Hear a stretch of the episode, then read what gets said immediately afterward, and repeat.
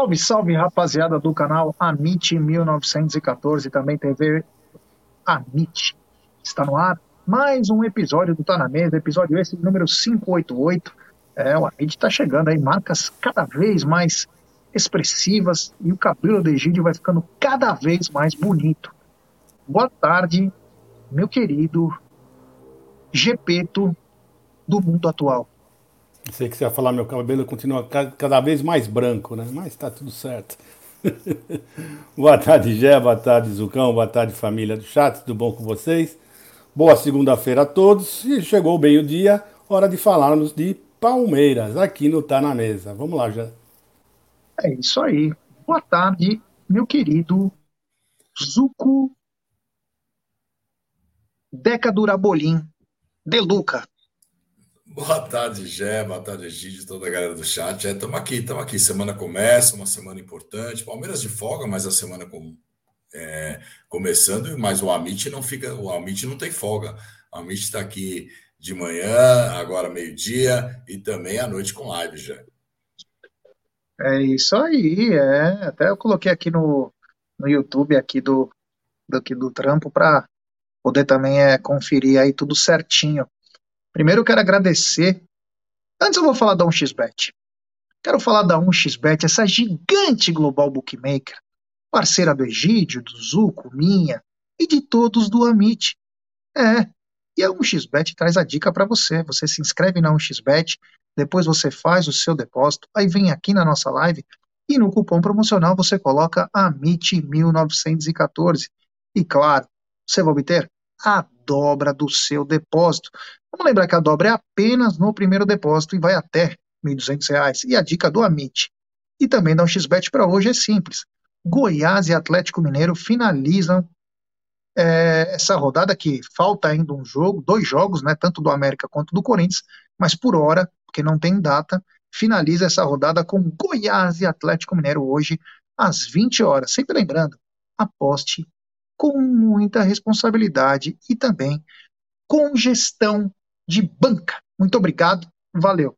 Quero agradecer, começar aqui já, com a audiência maciça, absurda, que nós tivemos ontem é, no, no pré-jogo, no pós-jogo, no sábado também, na nossa live. Muito obrigado do fundo do coração. Vocês não sabem a força que vocês têm, vocês nos ajudam muito então é o canal voltou lá em cima, batendo forte. Por quê? Porque vocês estão dando recado.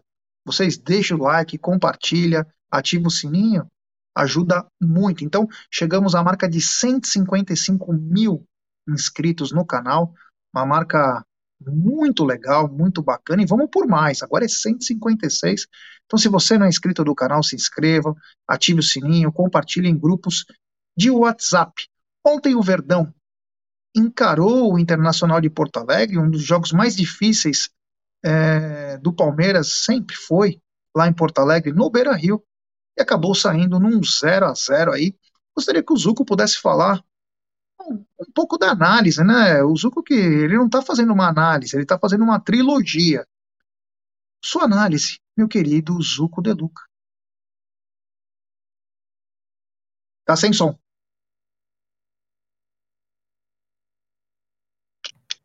Perdão, perdão, perdão. Gebs, o Palmeiras entra com um esquema um pouquinho diferente, né? O Palmeiras entra com dois jogadores à frente e o John John lá para compor o meio de campo, né?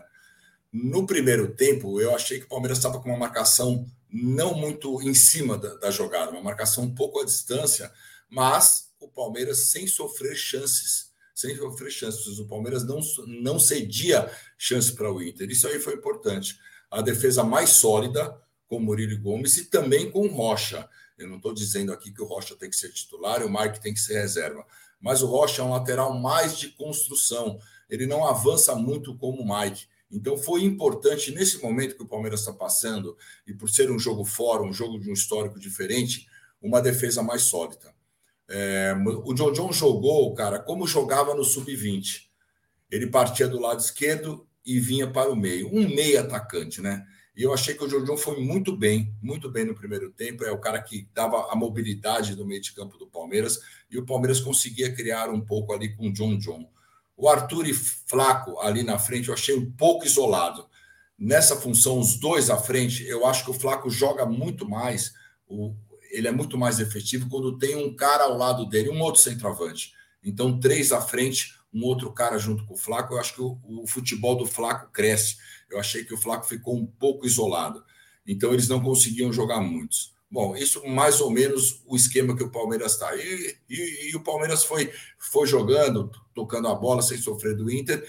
E aí, aos 20 minutos, né, que, que eu acho que é um lance que a gente tem que pontuar, uma bola do menino que chutou muito fraco, né?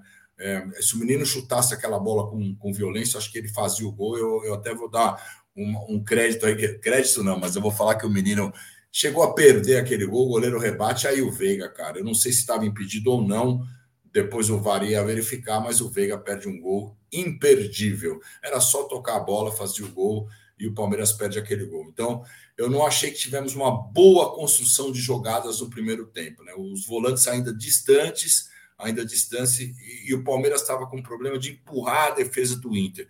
Isso porque só tinha Flaco e Arthur na frente. Né? Segundo tempo, já. Vamos para o segundo tempo, primeiro tempo que aconteceu mais ou menos isso.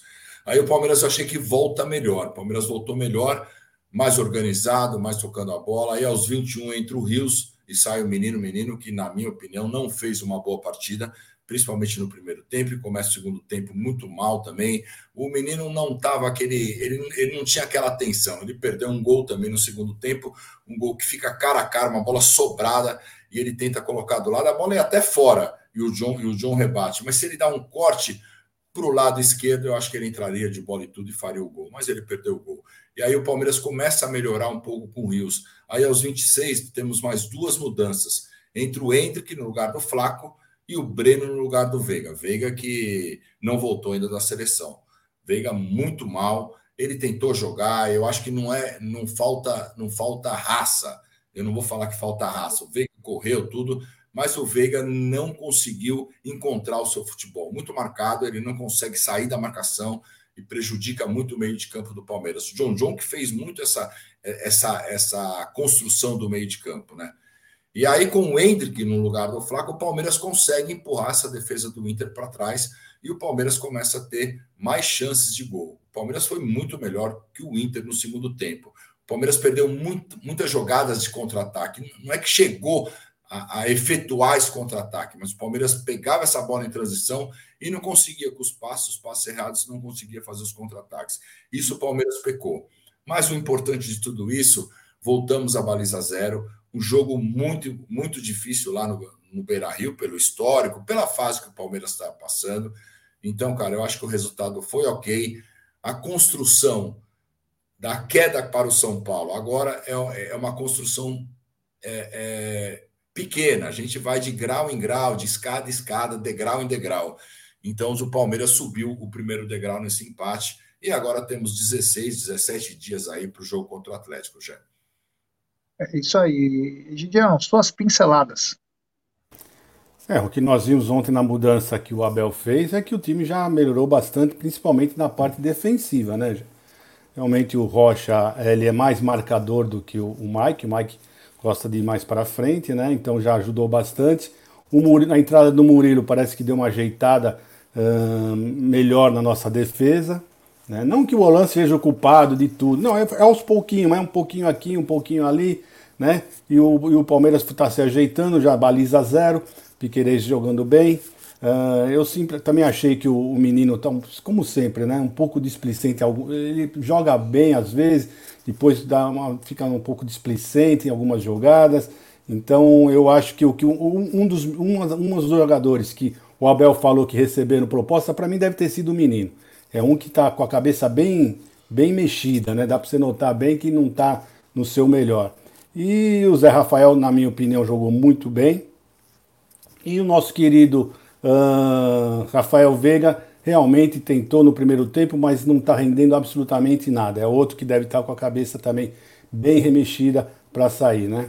Mas é isso aí. O primeiro tempo o Zuco já falou bastante, já falou tudo certinho, não tem nem o que repor nada absolutamente correto em todas as suas observações. E o segundo tempo já, o Palmeiras já voltou bem melhor. Isso para mim já foi um alento, né? Porque nos últimos jogos o Palmeiras no segundo tempo tem tem voltado bem pior do que o primeiro tempo. Né? O primeiro tempo nós conseguimos baliza zero, foi um jogo muito igual com o Inter, né? Teve as mesmas finalizações do Inter, foi do Palmeiras, e no segundo tempo não. No segundo tempo o Palmeiras foi senhor do jogo. Se tinha um, um, um time que vem para vencer, seria o Palmeiras, né? mesmo que fosse por 1 a 0 né? O melhor, para mim, o melhor em campo foi o goleiro do Inter, né? E o Palmeiras jogou muito bem. Então, para vocês verem bem, né? Como o Zuc falou, o Breno Lopes entrou no lugar do Veiga e conseguiu ser hum, jogar mais melhor do que o Veiga, para vocês terem uma ideia como que está o futebol do Veiga, né? Com ele ainda ah, o, o Palmeiras deu uma melhorada no segundo tempo. O, o menino Hendrick, infelizmente, está tá mostrando que ainda não está maduro, realmente, ainda não está, está faltando muito para esse jogador. Está caindo toda hora, parece que ele não está usando o corpo que ele tem para segurar, para ficar em pé, está caindo muito. Eu não estou gostando dele, sinceramente falando. O Flaco, como o Zuco falou, estava muito isolado. Trocou o Flaco pelo, pelo Hendrick, para mim não, não alterou absolutamente nada. Né? E o Rios já entrou melhor, já gostei do Rios. Então cê, vocês verem que o Rios não é aquele pereba que o pessoal acha que ele, que ele é, né? porque ele ainda está se adaptando. Porque um cara quando é ele não faz jogos bons. Ele não fala assim, ah, o Rios fez um jogo bom. Não, já tem vários jogos que ele tem entrado, tem jogado bem, tem alternado algumas uh, partidas ruins, mas a maioria que ele tem entrado são, são boas partidas. Né? Então, uh, não tenho muito o que falar dele. Para mim, ele entrou bem. E o Palmeiras foi muito superior ao Inter no segundo tempo. Pra vocês terem uma ideia, uh, o Palmeiras fez 10 finalizações no segundo tempo contra 3 do Inter. Tá? Então, isso mostra que o Palmeiras foi bem melhor e está em evolução, né? que é o que nós queremos, né? que o Palmeiras evolua do que dos últimos jogos nós realmente não mostramos um grande futebol. Mas é isso, já mais ou menos é isso. Aí o Zucão foi, foi muito bem. É isso aí. Da minha parte, só falar o seguinte, né? No primeiro tempo, o Palmeiras, é, mesmo num campo molhado, o Beira Rio estava um campo muito molhado, que acaba atrapalhando, os dois times escorregando muito. Eu gostei, principalmente que eu tinha até falado no pré-jogo, se vocês lembrarem, eu gostaria de ver o Palmeiras com quatro no meio-campo, né? E gostei. Gostei de ver quatro no meio-campo, principalmente porque o meio-campo era uma peneira, né? E aí você coloca um jogador a mais, você é, ocupa mais o espaço do meio-campo, né? Traz um pouco mais de dificuldade. Hoje o futebol se ganha no meio-campo, então eu gostei muito. E detalhe, o Palmeiras ocupou mais o meio-campo e quase não fez falta no primeiro tempo. Então mostra que você ter uma, um número maior num setor não quer exatamente você parar jogadas com falta. Você pode ter mais a posse de bola, controlar melhor o jogo. Então gostei muito, mas principalmente do John John. Para mim o melhor em campo do Palmeiras foi o John John. Ele deu essa essa versatilidade, esse verticalismo no jogo, né? O, a parte ruim do primeiro tempo do Palmeiras, se é que podemos falar parte ruim, foi o mau jogo do Veiga e o mau jogo do Arthur. Dos dois que a gente espera um pouco mais, não conseguiram. E o Flaco Lopes ficava muito isolado, né? É, você não tem como tirar um Paran. Eu achei que ele tentou buscar jogo e ele não deveria até sair para buscar jogo. Essa era uma coisa para o Rafael Veiga fazer, para outros jogadores, não para o Flaco. Então, o Flaco, dentro do possível, tentou fazer o melhor, né? Mas o jogo do Arthur estava muito ruim, o Veiga também estava muito mal. O Palmeiras teve duas chances com o Gabriel Menino, uma que ele chuta o goleiro defende, a outra que ele solta e o Rafael Veiga perde, né? Outra coisa importante, dupla de zaga. Uma coisa que você nota, né? Se joga Luan e Gustavo Gomes, o Gomes vai no atacante, o Luan fica um pouco na sobra. Quando joga o Murilo, muda, porque inclusive o Gomes muda de lado o Murilo vai pro, pro abate e o Gomes fica na, na sobra, o que facilita mais para o Gomes. Então o Palmeiras teve uma partida segura na defesa. O primeiro tempo, então, não teve sustos. Mostra que teve uma cabeçada em cima do Zé Rafael, que foi do Vitão que o, o Everton fez uma grande defesa, mas não teve momentos. O Palmeiras não sofreu. Inclusive o Murilo jogando muito bem, peitando o Arangues, peitou o Ener Valência. Meu, o Palmeiras jogou numa boa lá é, pelo lado, é, pela a parte do defensiva. Já no segundo tempo, o Palmeiras teve total domínio do jogo, né? E aí o John não ficou parado dessa vez, né? O John acabou se mexendo. e fez uma grande defesa naquela jogada do Gabriel Menino. Aí fez uma defesa espetacular, era gol aquela jogada do Murilo, que é mortal, né? Além de um chute do John John, que foi muito bem. Aí o Abel fez algumas mudanças, ele fez algumas mudanças e mesmo assim e, o Palmeiras não conseguiu sair é, do zero, mas mostrou uma evolução. O que, que é uma evolução? Não tomar gol. Você, para arrumar um time, principalmente um time que está sem confiança, a primeira coisa é arrumar a cozinha. E, de repente, esses jogos para o Abel pode ser um belo laboratório para o dia 2 de agosto. Ele precisa acertar aquele meio-campo que está passando muita coisa. E esse foi o primeiro jogo que não passou. Vamos lembrar também que o ataque do Internacional é um dos piores do brasileiro, mas isso não justifica. O Inter jogava em casa. Então, quer dizer, essa já é uma evolução. Outra coisa, quatro no meio-campo. Evoluiu. O que, que não evoluiu? O jogo do Rafael Veiga e também do Arthur, que poderiam ter sido esse diferencial. O Rafael Veiga ontem era o jogo para ele. Por quê? Ele não tinha tanta obrigação de marcar. Ele precisava marcar, mas não aquela coisa dele voltar muito quando tem três no meio-campo. Obriga muito, o desgaste do jogador é muito maior. Com quatro, ainda mais com a utilidade que tem o John John, ele estava com, com, o campo livre. Mas não, quem acabou usando o campo foi o John John. As melhores jogadas, as saídas, era pelo John John. Muito versátil, driblando fácil. Vai precisar aperfeiçoar isso com o tempo. O último passe, no, no último terço do campo, mas muito bem. Então, no segundo tempo, perdendo esses gols, o Inter não trouxe perigo nenhum. Infelizmente, acabamos empatando, mas poderia ter saído até com uma, uma vitória lá de Porto Alegre. Eu vou pedir like para a rapaziada, temos mais de 960 pessoas nos acompanhando. Deixe seu like, se inscrevam no canal, ative o sininho das notificações, compartilhem em grupos de WhatsApp, é importantíssimo o like. Vocês estão demais. Só que temos apenas 350 likes. Porra, vamos dar like, pessoal. Vamos dar like. Ô, Zuko, seus destaques do jogo.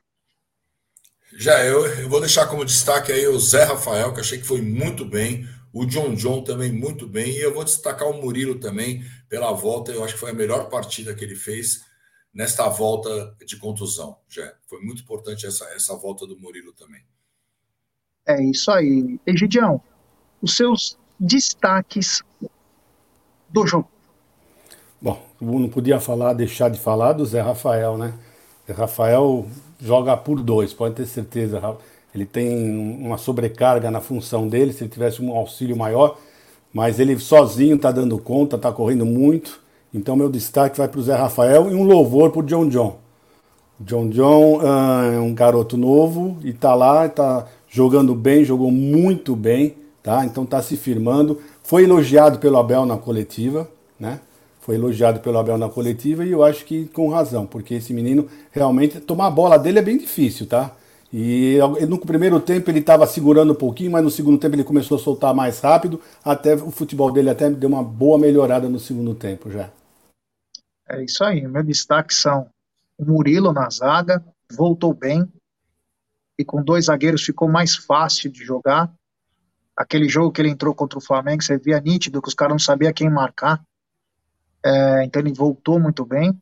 E o Zé, é, mostrando que é um guerreiro mesmo, ele vai dar porrada, chega junto, tem uma capacidade de confronto muito grande, costuma vencer a maioria dos duelos que tem, e hoje o futebol é duelo principalmente no meio-campo. E claro, ah, Vou falar uma coisa, gostei também do Flaco. Podem até criticar, mas pela luta que ele teve de jogar sozinho, né? É muito complicado jogar sozinho.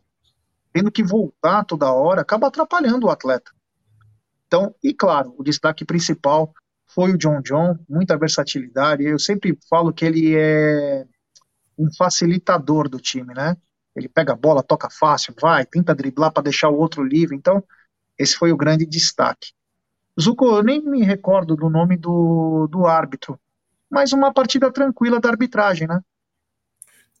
Tranquila, tranquila. Mas eu acho que é isso porque que a gente não se recorda, porque foi uma partida tranquila, então a gente nem lembra da, da arbitragem. Eu acho que não teve tantos problemas também, mas ele foi tranquilo, foi tranquilo. Eu não vi nada de, de anormal na arbitragem dele, já foi uma arbitragem boa.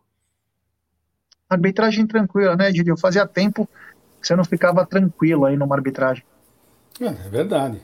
Né? E mesmo assim o Mano Menezes estava reclamando demais, né? Até eu passava os replays dos lances que, que aconteciam, faltas que os jogadores deles faziam, e o Mano Menezes fazendo aquele gesto, gesticulando, reclamando, mas ninguém fala absolutamente nada. Tá tudo certo, pode reclamar à vontade, pode desbravejar. Não sei, é, o Abel. Ele levou amarelo, né? Eu acho é, que ele levou amarelo. Mas levou um amarelo, levou um amarelo, porque também, amigo, cá entre nós, é. né? aquele, que ele estava fazendo, se não dar amarelo, ia ficar até feio pro árbitro, né?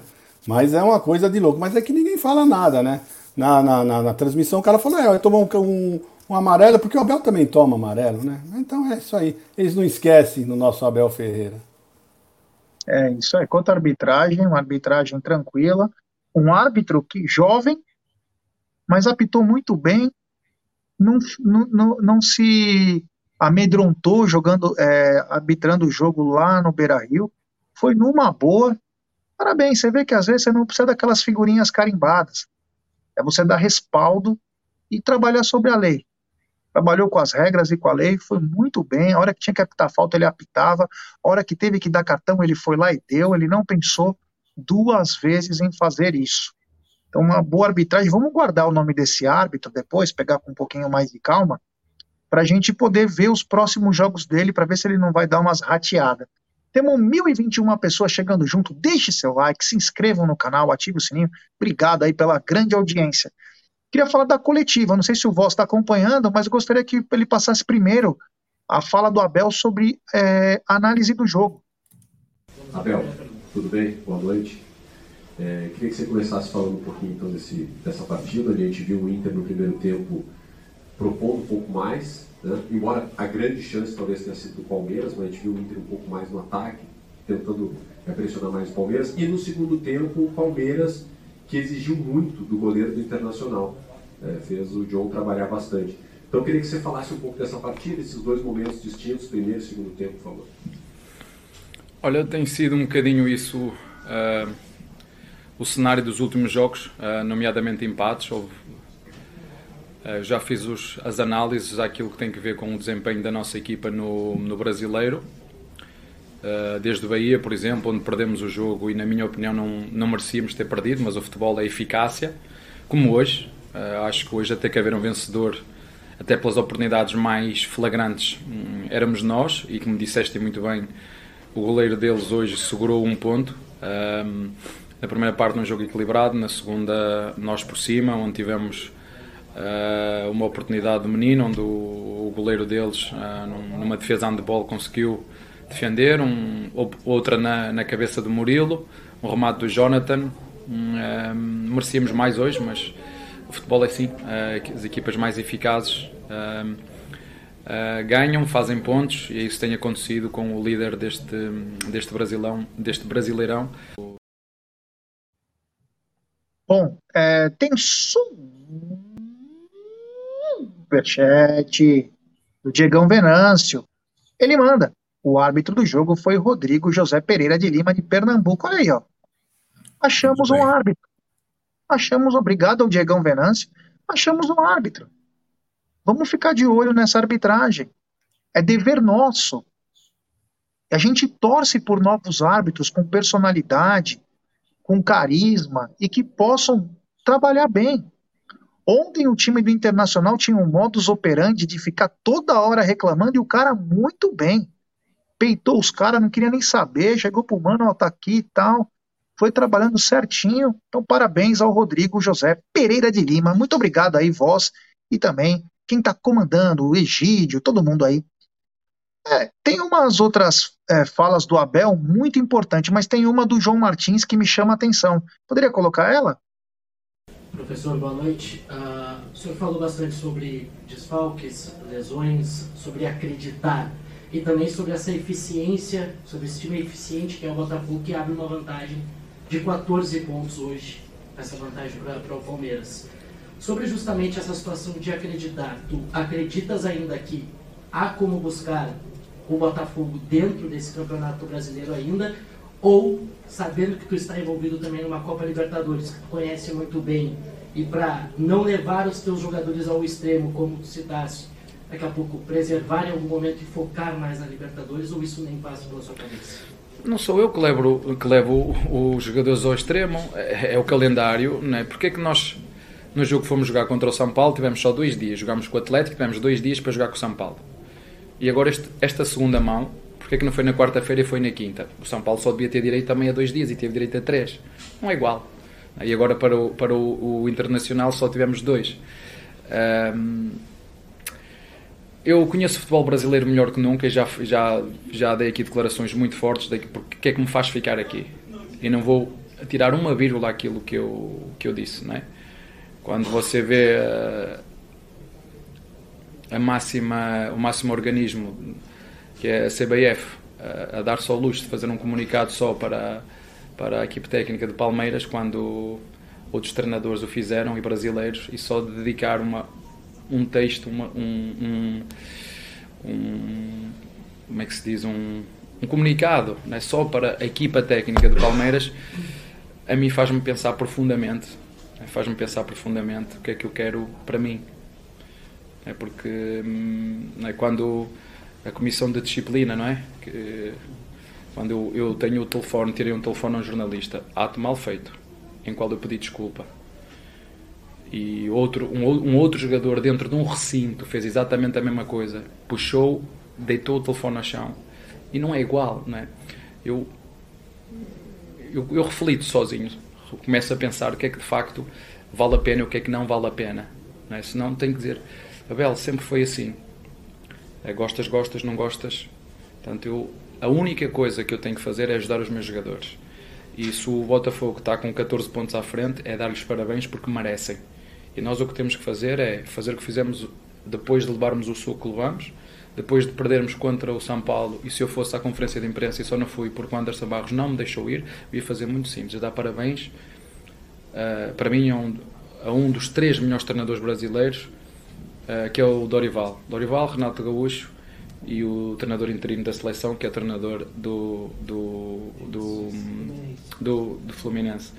E portanto, a partir daí não, não tenho muito mais nada a dizer, é reconhecer que às vezes os adversários são melhores e ponto, e seguir em frente, como nós fomos noutras alturas e de forma consistente. Só isso que nós temos que fazer. Tem mais, é, tem mais uma pergunta aí que eu gostaria de colocar, se o Vó sabe qual que é, aquela que ele inclusive falou para nós é, nos bastidores que chamou a atenção, Voz, pode colocar lá aí.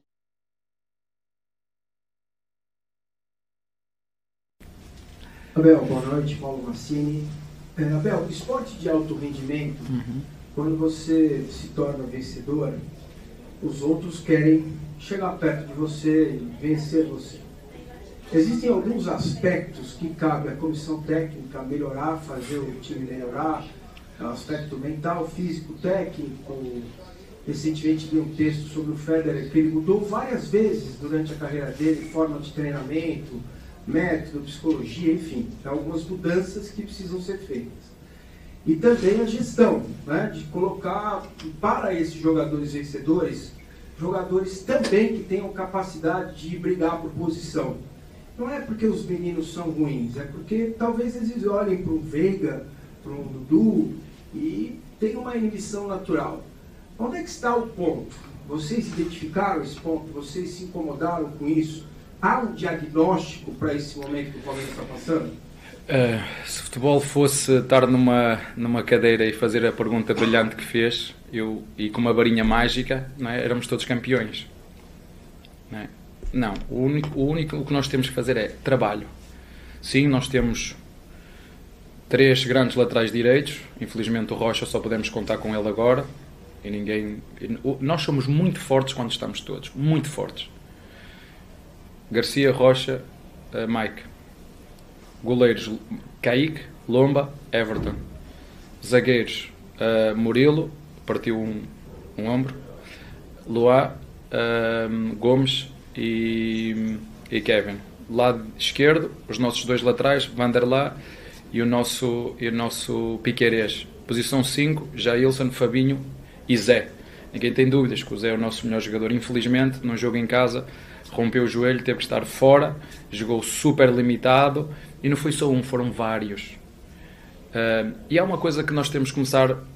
Posso falar na posição 10, temos o, o, o Veiga, temos o Luís, posição 7 temos o, o, Arthur, pode jogar também lá o Breno, na posição 11 temos o Dudu e hoje ganhou outro concorrente e muito bom, é bom para o presente e para o futuro. O Jonathan, grande jogo que fez hoje.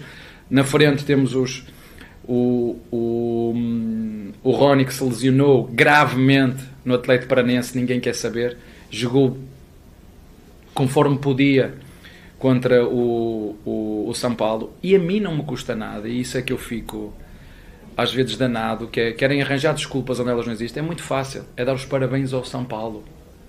Dar os parabéns, São Paulo. Vocês nestes dois jogos foram melhores. Não sei quantos títulos eles ganharam nos últimos ano e meio ou dois ou três, não sei quantos títulos eles ganharam. Mas nestes, nestas duas eliminatórias São Paulo foi melhor, dar os parabéns ao nosso adversário e ponto. E não andar à procura de desculpas. Felizmente eu tenho um grupo de trabalho, por isso é que ainda não saí daqui. Quando eu sentir que dentro não estamos alinhados e a caminhar para o mesmo, faço o que os meus patrícios fizeram.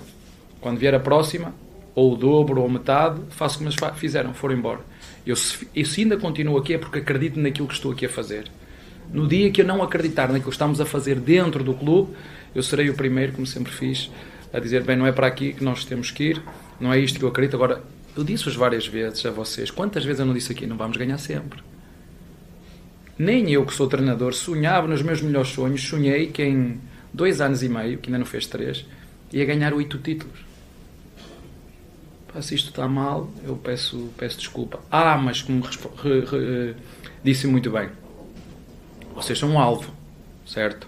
Os nossos adversários estão-se a reforçar cada vez mais, certo? Isso é um alerta para nós. Não, é? não chega, temos que, temos que seguir, temos que seguir caminho e perceber que os nossos adversários.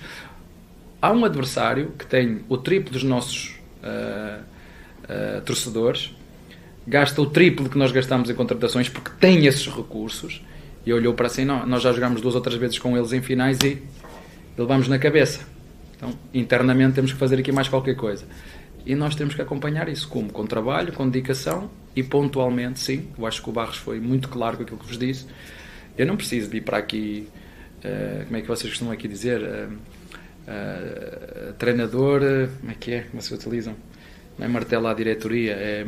Critica. Critica, ou. Não, eu não é assim que eu faço. Não é? é? não é, eu, eu gosto é, na mesa, como faço com a minha família em casa, é falar olhos nos olhos, perceber qual é o problema, sou eu que estou a chegar tarde a casa, sou eu que não estou a cumprir com as minhas obrigações de marido, se estou a facilitar naquilo que são os meus deveres de casa, com as minhas filhas, isso sim. Então eu ouço e seguimos o caminho, é o que nós fazemos dentro, dentro, dentro do clube. O resto eu acho que o Barros foi muito claro e não é preciso estar a a criar um, uma onda de confusão em torno de Palmeiras, porque nós vamos perder e algum dia íamos perder. E a imprensa, uns que gostam do Palmeiras, uh, têm a oportunidade de fazer uma crítica construtiva, e para aqueles que, que não gostam, uh, têm também a oportunidade de fazer aquela crítica destrutiva que tanto gostam e de dizer isto e aquilo e outro. Faz parte deste, deste mundo mágico que é o futebol. É isso aí. Mais, é, mais dessa entrevista aí nós vamos ver à noite no Tuti Amit. Tem superchat do Diegão Venâncio. Assistentes: Bruno Rafael Pires, FIFA Goiânia e Alessandro Álvaro Rocha de Matos, é, da Bahia, no VAR. Rodrigo Nunes de Sá, do VAR, FIFA Rio de Janeiro. Diogo Carvalho Silva, Rio de Janeiro. E José Mendonça da Silva, Júnior PR, Paraná, fonte do nosso palestra. Obrigado ao Diegão Venâncio pela. Pô, falou a comissão inteira de arbitragem. Muito obrigado aí pela força, meu irmão. E espero que você esteja bem. É, Sexta-feira, eu, a Júlia, o Vander, o Diego fomos jantar. Foi bem bacana, trocamos ideia pra caramba, foi bem legal. Um moleque do bem aí. Obrigado. Ele que é de Florianópolis. Grande Diegão Venâncio. Um abraço ao amigo. Egidio, o que falar dessa entrevista coletiva? Não, eu, eu, ele fez vários, vários, vários pontos aí que eu achei muito interessante, né? E eu não posso deixar de falar que a, a imprensa está né, tá pegando justamente aqueles pontos que eles podem criticar o Abel, né? Que foi justamente na hora que ele criticou o São Paulo, né? Que ele deu aquela alfinetada no São Paulo, né? Que o São Paulo jogou bem, ele foi sincero, jogou bem, e também foi sincero quando ele disse que a, quantos títulos eles ganharam nos últimos, nos últimos anos. Né? Então o pessoal está se pegando muito nisso. E outra coisa que eles estão se pegando, nós não passamos ainda, né? pode ser que passamos a, passaremos à noite, foi quando ele falou que ele está preparado para dirigir qualquer time do mundo. E o pessoal já está se pegando nessa fala, está chamando ele de arrogante, né? De, ma, de mala, não, de. Como é que fala? Que no, quando o cara é marrudo, né? É, marrudo, cara. Né? É, essas coisas assim. Já falou. Agora, não falaram uma parte interessante que ele falou, que ele falou que ele vai estar atento para saber como é que vai ser julgado o Martins, né? Porque os outros também um, falaram a mesma coisa, só que de maneiras diferentes, mas falaram, né?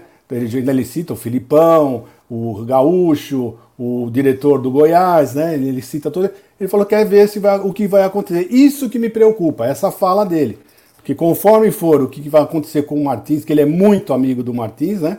De João Martins, e, e ele, se ele for crucificado por uma coisa que vários outros também fizeram, né, isso me preocupa bastante. Então é isso que está acontecendo já. Ele, como sempre, foi preciso nas falas, né? Foi. Foi, olha, foi, foi até tranquilo. Nós estamos acostumados ele a, a ser aquele cara falando um monte, mas ele foi tranquilo, falou direitinho o que tinha que falar, mas a repercussão é que me preocupa sempre, que eles só pegam a, a parte que possam criticar o que o Abel falou, né? Que são, que são verdades que ele falou, ele não está preparado para dirigir, está preparado. Então a gente vê tanto técnico que vai para lá dirigir, até o Tite estava indo, chegou a ir para lá.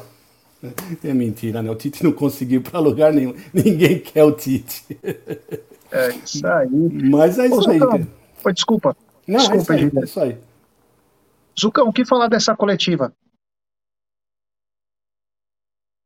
Tá sem som. Isso ele também fala da imprensa, ele fala que a imprensa ataca, que tem maus jornalistas, né? E ele, ele, cita mesmo, fala, ó, tem, tem jornalistas que só estão aí para atacar. Então ele já, ele já sabia, depois da fala dele, que seria atacado. Por incrível que pareça, como está sendo muito bem atacado. Mas o Abel foi muito, muito calmo na entrevista. Eu gostei da entrevista, muito sutil ao pedir novamente reforços. Ele é muito sutil naquela hora que ele pede, ele, ele fala: o Barros estava certo que o Barros falou que ele vem pedindo reforços há um ano. E ele fala que os outros times ganham muito mais, tem mais, inclusive mais torcedores, mas o Palmeiras tem que se alinhar a esses times. Então, ele cita, precisamos de contratação também. Essa do João Martins também é, é preocupante, porque ele estava sério na hora que ele começa, ele está sério falando do João Martins, e a gente sabe como que é a imprensa, tem cara que até quer é, mandar o João Martins embora do Brasil, jornalista falando que ele tem que ir embora, tem que ser banido do futebol, isso acho que preocupa muito o Abel. Não é que preocupa o Abel. Se tiver uma, uma punição drástica do João Martins, eu não sei se o Abel realmente ele vai. Qual será a postura dele? Se ele vai falar ou se ele vai falar, não me querem mesmo aqui, não querem, a gente vai embora e boa. E isso me preocupou. Mas eu gostei da coletiva, ele falou muito bem, deu uma, uma, uma atacadinha no São Paulo de leve, mas foi muito bem, porque o São Paulo atacou o Palmeiras, fez uma gozação com o Palmeiras no seu perfil do é, é, oficial do São Paulo, deu uma atacadinha no Flamengo também, falou que o Flamengo não ganhou as finais do Palmeiras. Então ele foi muito bem, cara. E, e, e, uma coisa importante que ele fala, ele fala, a gente vinha falando isso há muito tempo, do time do Palmeiras jogando sempre com os titulares, que o time tá, ia se esgotar, que não tinha reserva, aquela coisa toda, e ele afirma isso. Ele afirma, o, o time está esgotado. E eu não acho que é só fisicamente, é emocionalmente também. Aí ele cita também propostas de alguns jogadores que mexem com a cabeça, aquela coisa toda. E vamos ver. Eu acho que foi ótima a entrevista. E, ele depois afirma que queria falar, mesmo que o Barros falou que ele queria falar, e o Barros que falou contra o São Paulo, ele queria falar, isso foi muito bem. Então vamos ver o que, que vai o que, que vai acontecer agora nesses 15 dias. Eu acho que vai colocar a casa em ordem e o Palmeiras vai chegar mais forte já. É, já temos mais de 1.400 pessoas nos acompanhando deixe seu like, se inscrevam no canal. Temos um pouco mais de 600 likes. Ô, rapaziada, vamos dar like. Tem superchat do Ed. Gé, uma hora ele fala sobre atletas que receberam propostas e que isso mexeu um pouco. Não sei se vocês perceberam. Percebemos sim, Ed. Vamos mostrar também à noite. Obrigado pela lembrança, valeu mesmo. E ele fala. Agora precisamos adivinhar quem, né? porque dá, ele dá a entender. Agora a gente sabe se os caras jogaram hoje ou que cara que tá de fora, hein? Mas ele falou, achei que o Abel ele abriu um pouco o coração, ele estava bem leve, parecia que ele não era o alvo, né? Dessa vez, da que o Botafogo já está com 80 e poucos por cento de chance de ser campeão. Ele estava um pouco mais leve o Abel, achei ele um pouco irônico, achei a hora que ele abriu o coração, enfim, ele estava tava um pouco diferente do que a gente costuma. Adorei que ele falou do São Paulo. Tem mais é que falar mesmo. E tem jornalista vagabundo que veio falar do Abel. Na hora de zoar, tá todo mundo feliz, né? Na hora de levar uma tarraqueta, tá todo mundo triste. Então tem que falar mesmo. Tem que chegar junto e tem que zoar. Nós não somos zoados também? Zoa também. E quanto a ele poder treinar qualquer time do mundo, é, cara. É isso aí, meu. É o mercado. Hoje não aparece nada, amanhã aparece um baita time. E ele falou, inclusive, né? Eu tive propostas para ganhar o dobro, onde os meus, os meus patrícios foram lá. Então, quer dizer, assim, eu acho que até falei ontem, né? Tava o Aldo e o Bruno na live. É, a direção do Palmeiras deveria dar alguns presentes pro Abel aí. Não aumentar salário, viu? Só para deixar bem claro. Mas trazer jogadores aí à altura do Palmeiras para ele ficar um pouco mais tranquilo e não falar, e não chegar ao ponto de falar, já levei o meu, já levei os jogadores ao máximo. O que, que você entende por isso? Que não dá mais. É esse o máximo. Então, é, preocupa por um lado, mas às vezes até uma tática para dar uma segurada nos jogadores aí para a próxima batalha que vai ser no dia 2 e dia 9 de agosto. Mas os próximos jogos, lembrando de agosto, que o Palmeiras joga dia 2 e dia 9 contra o Atlético Mineiro. O Palmeiras encara o Fortaleza no sábado e de, no Allianz e depois encara o América Mineiro lá no Independência. Egidio, você acha que vai ter mais algum laboratório para deixar tudo alinhado para o jogo da Libertadores? É, temos mais dois jogos antes do, do, do, Atlético, né? E pode ter certeza que é isso que ele vai fazer sim. Ele já não é, tem feito isso nos outros campeonatos da Libertadores, testado os jogadores em outros jogos, né?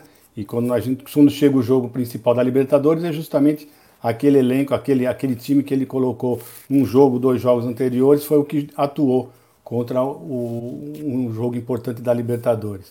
É isso. Agora só falando daquele superchat do rapaz aí, falando rapidamente, do que tem alguns jogadores que receberam proposta, um com certeza é o Rafael Veiga, né? Pode ter certeza que o Rafael Veiga é um desses jogadores que ele citou, porque foi um dos que vazaram, né? Que realmente ele está recebendo e ele mesmo externou a, a, opinião dele de querer jogar uh, lá fora. Agora eu, eu, eu, fico pensando assim já. Já que vocês tinham essa intenção de jogar lá fora, de receber essa proposta, por que não fizeram igual o Scarpa, né? O Scarpa, o Palmeiras ofereceu várias vezes, né? Renovar o contrato com o Scarpa, o Scarpa não quis.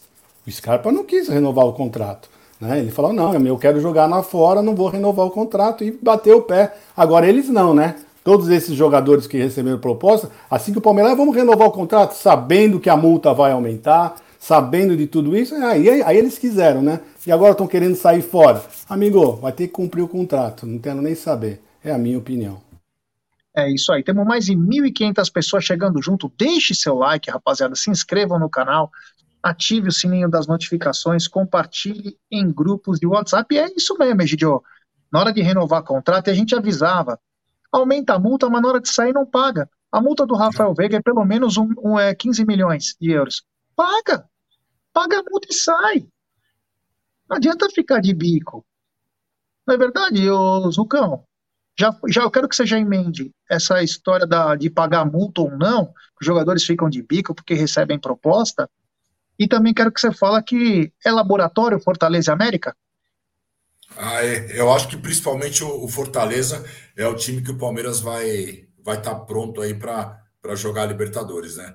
É um jogo é um jogo em casa, é um jogo que eu acho, vou até, até um pedido aqui para a diretoria que coloque os ingressos mais baratos para que tenha uma grande torcida no Allianz Parque. A gente sabe que se for o ingresso for caro, não, não teremos tanta torcida. É um jogo muito importante no Allianz para o Palmeiras se preparar para esse jogo contra o Atlético Mineiro. Será um laboratório. Eu acho que ele vai testar o John John, vai testar o Veiga como está, o Veiga, Dudu e Rony, que é que não jogaram esse jogo contra o Inter. Acho que ele vai ver o melhor esquema para jogar. E agora é laboratório, né, já? A gente sabe que o brasileiro realmente ficou muito longe, muito longe do Botafogo. O Palmeiras tem que estar sempre no G4, mas para ser campeão está muito longe. Então o Palmeiras tem que focar, eu acho mesmo, na Libertadores. E, e a outra pergunta, como que era? Ah, é de, é de renovar os salários, de renovar as propostas. É, a gente vinha falando, você vinha falando, todo mundo aqui do Amit vinha falando. Para que renovar se tem contrato até 2025, vai renovar mais dois anos, mais três anos? Isso você só inflacionou a folha salarial do Palmeiras, mesmo com todas essas saídas, a nossa folha ainda está mais alta. A gente não entende isso, porque você inflacionou com essas renovações. Então, se esses caras queriam renovar esse salário para aumentar, renovar esse contrato para aumentar o salário, então não renovariam. Não renovariam e falam: não, eu não quero renovar, eu quero sair. Eu quero, se vier uma proposta, eu quero sair. Então, é isso que eu, que eu falo das renovações. Eu acho que não foi em boa hora, mas enfim, estão renovados e a gente sabe. Se for sair, sai pela multa ou abaixo da multa, às vezes nunca sai pela multa também, e a gente acaba perdendo o jogador, mas pagamos um salário maior. É isso aí, é isso aí. Vamos deixando seu like. Ó, temos menos de 725 likes. Ô, rapaziada, quem não deixou seu like, deixe seu like, se inscreva, ative o sininho. É o seguinte, mercado da bola. É, ontem saiu a notícia do Fernando do Sevilha, que o Palmeiras teria interesse. Só para lembrar, o Fernando do Sevilha tem 35 anos, é um baita de um jogador. Quem não conhece, porque fala, ah, tem 35 anos. Não, é um baita de um jogador, quase 1,90m. Joga muita bola, quase 10 anos em Manchester City foi para o Valência, é um baita jogador. A multa dele é 60 milhões de euros, mais 300 milhões de reais, mas tem um pormenor. O Valência libera por 3 milhões de euros. É, e aí você vê que o Palmeiras não tem interesse mesmo em contratar. Porque se tivesse, gastaria 15, 20 milhões aí. É fundo perdido mesmo. Paga lá os 3 milhões de euros, traz o cara e o cara joga mais dois anos aí de futebol. O Palmeiras não está muito é, nessa daí. Acho que tem muita especulação e muita mentira. Egidio, um grande jogador que supriria nosso problema, supriria nosso problema aí, pelo menos para um ano, mas parece que a direção do Palmeiras está de brincadeira, que não é só Black, né? Não, eu acho que é o seguinte, eles estão naquela, né? Jogador que vai vir encerrar a carreira, eles não querem jogador assim desse naipe, que vai vir aqui só para isso. Mas esse jogador é muito bom jogador. É, você pode ter certeza que pelo menos um ano ele ia jogar ainda muito bem aqui no futebol brasileiro, pode ter certeza disso. E ia ajudar muito o Palmeiras, porque o Palmeiras está necessitando exatamente de jogador como ele, um jogador experiente e um jogador para ajudar bem na volância do, do Palmeiras. Já. Então, se o Palmeiras tivesse interessado, olha, 2, 3 milhões, não é, não é, não é tanto dinheiro assim para o Palmeiras uh, ficar pensando muito, né? Porque já fez grandes investimentos em outros jogadores uh, que apostaram, né? Esse aí não é uma aposta. Esse jogador com certeza chegaria e ia vestir a camisa, né? Pelo menos por um ano. Mas pelo futebol que ele joga, eu acho que até dois anos esse jogador aqui no Brasil ia sobressair e muito. Então é isso, já. Agora, aquele, o que está acontecendo é o seguinte: eles querem contratar mesmo ou só ficam fazendo cortina de fumaça para tentar apagar alguma coisa? É isso aí, é a grande pergunta. É, a pressão aumenta, Zucão, a pressão aumenta e aí vão, vão aparecendo nomes aleatórios, como o do Fernando, que é um grande jogador, em tamanho e em futebol também. Mas se a diretoria realmente quisesse ele, era só depositar os 3 milhões de euros aí que o Valência pede e traria esse atleta, né? Eu, eu acho também, já. Eu acho que é só cortina de fumaça. Tomara que venha um jogador, tomara que venha um jogador. Eu acho que o perfil do Fernando seria o perfil ideal para esse time. Palmeiras precisa de um cara experiente.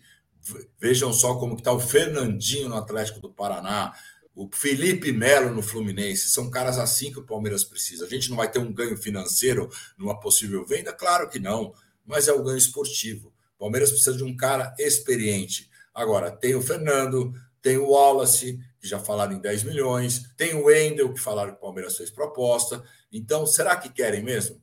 Eu acho que se quiser, cara, o Palmeiras tem dinheiro. O Palmeiras tem dinheiro para contratar um Fernando ou para contratar outro volante. O Palmeiras precisa nessa hora, principalmente para a gente começar uma fase de oitavas de final da Libertadores. Lembrando que a gente vai jogar contra o Atlético Mineiro e o técnico do Atlético Mineiro é Luiz Felipe Scolari. Então será um jogo muito difícil. O Atlético tem jogadores experientes, jogadores duros e o Palmeiras precisa de um jogador experiente. O Fernando na volância, o Zé Rafael joga de segundo volante. O time melhoraria muito nessa parte, já. Apertei botão errado e saí da live. que beleza. Bom, continuando como até o Zuco disse, né? É, chegou outra notícia que o Palmeiras tinha ido atrás do Wendel e ofereceu 10 milhões de euros o que o time, o Zenit, não aceitou. Vamos lembrar, essa história sempre ela é meio estranha, né? Porque há uma semana atrás o técnico do, do Zenit chegou e falou: olha, tá faltando só o time chegar aqui, tá liberado para poder jogar. Quando tá liberado, ele poderia vir por empréstimo, ficar um ano. Ele poderia se oferecer um dinheiro importante. Então não tá batendo essas informações. E, e outra, se você oferece 10 milhões de euros, você traz o Wallace. Por que, então o Palmeiras não pega esse dinheiro, já que o Wendel não vai vir por 10? Ah, porque ele é mais novo tal. E não pega o Wallace. Então, Egidio, com todo respeito, são mentiras atrás de mentiras, né? Porque por 3 milhões de euros não pega o Fernando. Aí oferece 10 pelo outro. O outro não aceita, mas esse 10 serve para um outro cara que é muito bom. E não vai atrás? é só aquele rolando lero, né? Falou bem, exatamente. São rolando lero, estão simplesmente enrolando o torcedor e a comissão técnica, né? Porque também se eles não contratam, eles estão não, não só estão enrolando a torcida, como também a comissão técnica está pedindo esses reforços, né, Jé? Infelizmente, ainda continuo com a minha opinião, que eles não vão contratar ninguém, tá? Eles não vão contratar ninguém, eles devem ter desligado todos os celulares, WhatsApps da vida e não estão nem aí porque é para não escutar nem ouvir absolutamente nada. Eles não vão, é a minha opinião. Eu acho que eles não vão contratar ninguém. Infelizmente, o Palmeiras necessitando demais, né? O Abel deixou ontem, como disse o Zuco, sutilmente, né? Ele pediu, né? Mas eu acredito que a diretoria não vai ouvir. E o que eu acho engraçado, já não sei se vocês viram, né? O São Paulo falando que ele precisa urgente de, de colocar alguém no lugar do. Do, do outro lado, como é, do Val, como é que chama? Do, do Valdez, né? Como é que ele chama? Vidal. Vidal, é. Que ele necessita de, de, uma, de uma reposição do Vidal. Esse é Michael. Pô, meu, o cara tá, tá de brincadeira, né, amigo? Eles estão contratando, contrataram o Alan, contrataram. Meu, precisa urgentemente. De, meu, é impressionante, né? É, vamos aí, vamos aí. Coitado do Abel. É, o São Paulo foi pro time certo, né? Porque o Flamengo é uma máquina de contratar. Então, ele tá no time certo. Ele vai pedindo, os caras vão contratando. Dinheiro tem de sobra. Agora, Zuko, quem quer faz, né? Não fica só falando e jogando nota para a imprensa, né? Inclusive, vou trazer mais uma informação aí que até passaram aqui no, no nosso chat, que o PVC falou que o Palmeiras vai contratar um volante que está jogando a Libertadores ou que jogou a Libertadores eu estou começando a acreditar em mais nada, porque se tinha 3 milhões para trazer pelo Fernando, seria um tapa-buraco perfeito, da melhor qualidade. Líder, campeão no Manchester City, cara que desce o cacete, sabe jogar, bola aérea é muito forte, não vai nesse. Aí oferece 10 milhões num cara que não aceita, mas o mesmo 10 milhões, você pega até um cara melhor e também não pega. Então, é só o Sambari, né? Para mim é só Sambari também, não é, não é possível. E tem, e tem eu até, eu até ia colocar aí, coloquei no chat privado, os volantes sul-americanos. Pode falar, inclusive, viu? Olha lá. Inácio Nadoni do Racing, o Redondo, né? Do Boca Juniors, o Seba Gomes do Atlético Nacional e o Fernandes do Boca. Então são os, os, os, volantes, teoricamente, que estão nas oitavas de final, que estão nas oitavas de final aí do. do é, mas aí não dá para trazer, né? Então, mas são os caras. Ele fala que tem um volante que está na Libertadores. Será que é o, é, é, o Gabriel que joga no Inter? Que tal que estava, né? Essa é a pergunta. Que, tá. que tal que... que tá, né? Ele falou que tá. Que tá nas oitavas de final, que é um time que tá. Quem será esse volante? Então, é, sei lá, cara. A gente não, a gente não vê notícia nenhuma, a gente não tem, não tem repercussão nenhuma. Tá muito difícil acreditar em alguma coisa, né? São muitos nomes, são muitos nomes mas de concreto, já eu não, eu não, eu não consigo eu não consigo ver nada, cara. E a gente tem duas semanas, né? Tem duas semanas. Aliás, uma semana, né? Porque esse cara tem que chegar uma semana antes, pelo menos, para se adaptar ao time, porque senão vai ficar muito difícil, né? É, temos mais de 1.500 pessoas, tem 828 likes. Ô, rapaziada, vamos chegar nos mil likes, vai. Quem não deu like, deixe seu like, se inscrevam no canal, ative o sininho das notificações, compartilhem em grupos de WhatsApp. É importantíssimo o like de vocês para nossa live ser recomendada para muitos palmeirenses. Porra, vamos dar like, caramba. Que custa? É, é que nem seta, pode dar à vontade. Não cobra, não é nada. E que se inscreva no canal. Agora é rumo a 156 mil inscritos. É o seguinte, o Abel deu dois dias de folga, hein? Então, se está no limite físico, já dá para dar uma descansada, ir para jacuzzi, lá no Alphaville, dá aquela descansada, relaxa, brinca com os filhos, com a esposa, com a namorada, com a noiva, fica numa boa e o Palmeiras só volta a treinar na quarta-feira, já se preparando para o jogo de sábado contra o Fortaleza. Agora é o seguinte, a notícia que, meu Deus, parem as máquinas, como diria Roberto Avalone, é de uma suposta ou possível, né, até porque está em trend topics, né, é o seguinte, o Al Nasser contratou o Luiz Castro, né, que é o treinador é, do Botafogo, que era o treinador do Botafogo, está treinando o Al Nasser, e os dois interesses dele para é, reforçar a equipe lá da Arábia Saudita é o Gustavo Gomes e também o Arrascaeta, né? E um jornalista, Rude alguma coisa, que inclusive é correspondente do Milan, é da Sky Sport, está noticiando aí que tem uma proposta para o Gustavo Gomes, não tem nada confirmado, mas tem uma proposta e que o Gustavo Gomes teria dado, não sou eu que estou falando, foi o Rude da Sky Sport, teria falado, ó, vamos negociar. De repente, pode ser até uma coisa boa. Ah, mas a Leila falou que nenhum titular sairia. Saiu. Ah, mas futebol é muito dinâmico. Ele é muito dinâmico. Egídio, te pegou de surpresa essa proposta aí, se é que ela realmente existe, esse possível sinal verde, pelo menos para negociar. A gente sabe que o Gustavo Gomes está muito bem aqui no Palmeiras, a família ama São Paulo, ele está ambientado, é do lado do Paraguai, ele está super bem. Mas dinheiro não aceita desaforo, né, Gideão?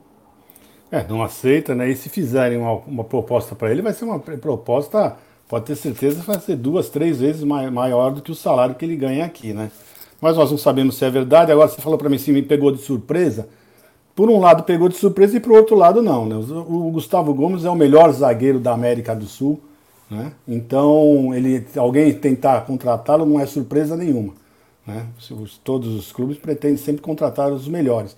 E ele é o melhor da América do Sul. Então, nesse aspecto, não teria nenhuma surpresa. Agora, Surpresa nós temos porque nós sabemos que o Gustavo Gomes está muito bem, está muito bem ambientado em São Paulo, a família, todos, né? Mas é aquele lance, né, Jé? É que eu falei nos bastidores. O, a proposta, se a proposta for assim uma coisa irrecusável, não tem amor que faça você ficar aqui, né? Não tem problema. Eu garanto para vocês que qualquer um aqui do chat, se recebesse duas, três vezes o salário uh, maior em euros, né? Em euros, tenho certeza que o maior amor que se tivesse pelo Palmeiras iriam com toda certeza, hoje é. É, e pode ver que essa história, a Leila não tem intenção. Ela também tinha outras intenções quando assumiu o Palmeiras e não cumpriu. Dinheiro não aceita desaforo, cara. Se os caras chegarem com a multa, leva ele, o Zucão. Não, e outra coisa, 15 milhões de dólares é dinheiro de pinga pros caras, né? Esse é o grande problema. Esse, a, a multa é, é alta para a gente, a gente pode até achar que é alta por ser um zagueiro, 15 milhões de dólares, mas para eles não, não é alta, para eles é uma multa baixíssima. E se realmente for essa proposta dele ganhar esse valor absurdo, aí vai depender muito do Gustavo Gomes, o que ele quer para a vida e para a carreira dele. Eu quero a minha independência financeira para os meus bisnetos, trinetos, sei lá o quê, ele vai embora. Se ele falar, não, eu estou bem aqui, eu ganho muito bem, a minha família está adaptada, eu tenho os dois filhos aqui, palmeirense, aquela coisa, brinca, a mulher dele está muito bem aqui no Brasil, aí vai depender dele, cara, porque se realmente tiver a proposta ele falar, eu vou sair, 15 milhões de dólares, para mim não é nada para eles pagarem. E aí o Palmeiras perde um grande zagueiro. Palmeiras Agora, nosso cap... Desculpa, João, não, não, pensei que você tinha terminado, pode falar. Não, pode falar, pode ser. Não, não, o que eu quero lembrar é o seguinte pro pessoal, né? Quando o pessoal vai lá para os Emirados Árabes, né? Ele, quando um, algum funcionário vai para lá, algum trabalhador, né, que é contratado para ir para lá, ele tem que sempre pensar na esposa, na família, nas filhas, né? Porque a vida delas lá não vai ser a mesma que aqui no Brasil. Aqui elas são tratadas como princesas, como rainhas. Lá não. Lá é muito duro para a mulher, muito duro. Nós tivemos lá no Mundial, nós vimos como que as mulheres são tratadas lá, né? Então é muito difícil. Só lembrando um caso para vocês, por exemplo, eu não sei se vocês sabem, né? Eu acho que os mais novos não devem saber. O Rivelino saiu do Brasil Sim. e foi jogar lá. Né? Não sei se vocês sabem. E o Rivelino era casado, é casado, né? Que agora ela já está uma senhora, mas era uma mulher muito bonita, mas muito bonita. E quando ele foi para lá, começou a jogar futebol lá, o Sheik se engraçou com ela e queria comprar ela do Rivelino. Queria de todo jeito porque ele queria a mulher do Rivelino. E ele teve que sair fugido de lá, teve que encerrar a carreira, porque o passe dele ficou preso lá, e ele não, não, não pôde mais jogar em lugar nenhum. Então essa é a história do Rivelino lá. Então, é isso que eu falo, as mulheres lá sofrem muito. Sofrem muito. Então, às vezes, o dinheiro não é tudo. Então é sempre bom eles pensarem bastante. É isso aí, ó. temos mais de 1.500 pessoas. Deixe seu like, se inscrevam no canal. Estamos faltando, ó, tá faltando 40 likes para chegarmos a mil. Tem super chat aí, se o Voz da Consciência ou Egídio puder colocar na tela, eu agradeço. Acho que são dois super chats aí. Tem super chat do João Pedro Baldim. Ele manda. O Anderson Barros assistiu o vídeo do Josa. o Josa falou de cinco volantes. Aí um abraço ao amigo Josa. E também tem super chat do Éder Luiz. Jé, já que perdemos um meia para Itaquera, não dá para olhar para o Zalazar? Olhar, a gente tá olhando para tudo que é lado. Comprar que é bom. Obrigado ao João Pedro Baldim e também ao Éder Luiz. Tem também superchat do Luquinhas Debeus. Dois destaques da seleção uruguaia sub-20. Sebastião Bozelli, zagueiro, pertence ao defensor. River está atrás. E o nome e o outro é primeiro volante, Inácio Souza do Fênix, do Uruguai. Falaram também, né, do Aníbal Moreno, do Racing, né? 5 milhões de euros aí, o volante do Racing. Inclusive o Marada me mandou essa informação. Tem muito jogador aí. Mas o, o Palmeiras necessita de jogador. Mas o Palmeiras precisa resolver. É solução. O Palmeiras está precisando de solução no momento. Entendeu? Então, o Palmeiras tem que ir atrás. Tem superchat do Diegão Venâncio. Gomes não sairia pela família, pelo menos durante a temporada. Fonte Rafael Bulara e Leonardo Barbieri. Então, não duvido da fonte deles, não, mas é aquela coisa, meu. Às vezes o cavalo selado passa apenas uma vez na vida. E se você não agarra aquela vez, você pode perder. Ninguém está duvidando das informações. Mas vamos supor, o cara, o Gustavo Gomes deve ganhar um milhão, um milhão e pouco no Palmeiras.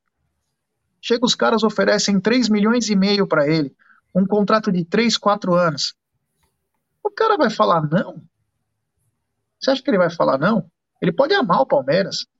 O cara fala: peraí, eu posso ganhar dinheiro para várias gerações. Eu posso melhorar a vida da minha família inteira. Eu posso ajudar na minha comunidade. Eu posso fazer muitas coisas. Ainda vou ter um futebol um nível aquém. Vai embora. Então, é assim. É, tem chance de sair? Tem, mas, claro, vamos ver como o mercado vai reagir. Uma coisa é clara: hoje estamos no dia 17 de julho e nada concreto com relação à Sociedade Esportiva Palmeiras, o que é uma vergonha. Que é uma verdadeira vergonha para um time do tamanho do Palmeiras, com o faturamento do Palmeiras, tá passando numa, numa situação dessa. E depois, se cai fora numa, numa Libertadores, eu bato aqui na madeira, não adianta reclamar, porque as rendas do brasileiro vai ser assim, ó. E aí, se não fatura, não tem como contratar. E não tem premiação alta. Então é um ciclo vicioso, só que para baixo. Não para cima, como nós somos nos últimos anos. Dá tempo de arrumar a rota, mas tem que ser para ontem. Não dá mais para esperar. Zuko, vamos lembrar que hoje tem é, live à noite, às 20h30, tem Tuti Amit, o programa da família palestrina.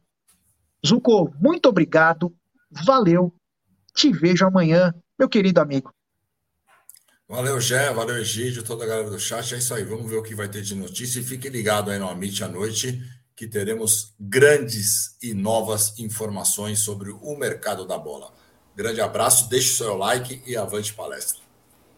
Esse mercado da bola tá mais para para atacadista dos outros, né? Porque o nosso nem no varejo, tá? Egidião, muito obrigado. Valeu do fundo do coração. E eu tenho um filme para você, para você assistir com os seus netinhos. Inspetor Bugiganga, hoje, na Record, às 15h30. Egidio, fica ligado, porque esse filme emociona qualquer vovô. Obrigado, Jé. Você deve ter assistido, porque eu ter gostado tanto assim. Assisti um e dois. então tá bom. Mas eu, infelizmente, não vou poder assistir com meus netinhos, que eles estão viajando. Mas senão você assistiria com o maior prazer, tá bom? Então, tudo de bom para vocês. Um abraço a todos. Até amanhã, se Deus quiser. Com mais um Tá na Mesa ao meio-dia. Um abraço. É isso aí, galera. Muito obrigado. Valeu. À noite tem live. Quero agradecer a todo mundo chegando junto. Chegamos nos mil likes. Muito obrigado. Olha, é motivo de muito orgulho para nós aqui que fazemos nesse horário. É muito bom estar com vocês aqui. É, esse amor que vocês passam para nós, esse carinho, a confiança, é muito bacana. Então, valeu mesmo do fundo do coração. Estaremos aqui enquanto nossa saúde e nossas forças permitirem, tá bom? Muito obrigado. Até a noite. Roda a vinheta, meu amado DJ.